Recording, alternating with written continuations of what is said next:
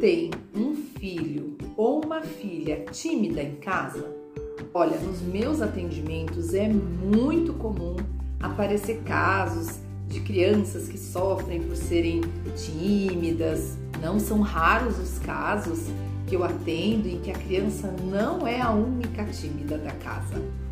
Ou ela tem os pais ou algum deles que é tímido, ou algum dos pais também já foi muito tímido ou muito tímida quando era criança.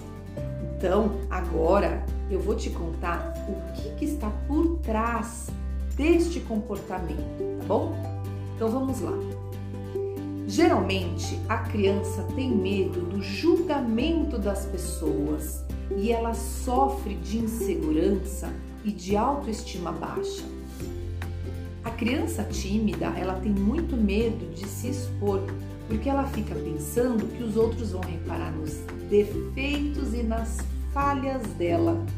Sem sombra de dúvida, é uma criança muito autocrítica, perfeccionista, que tem medo de se arriscar em situações novas, com pessoas novas, diferentes do convívio habitual dela.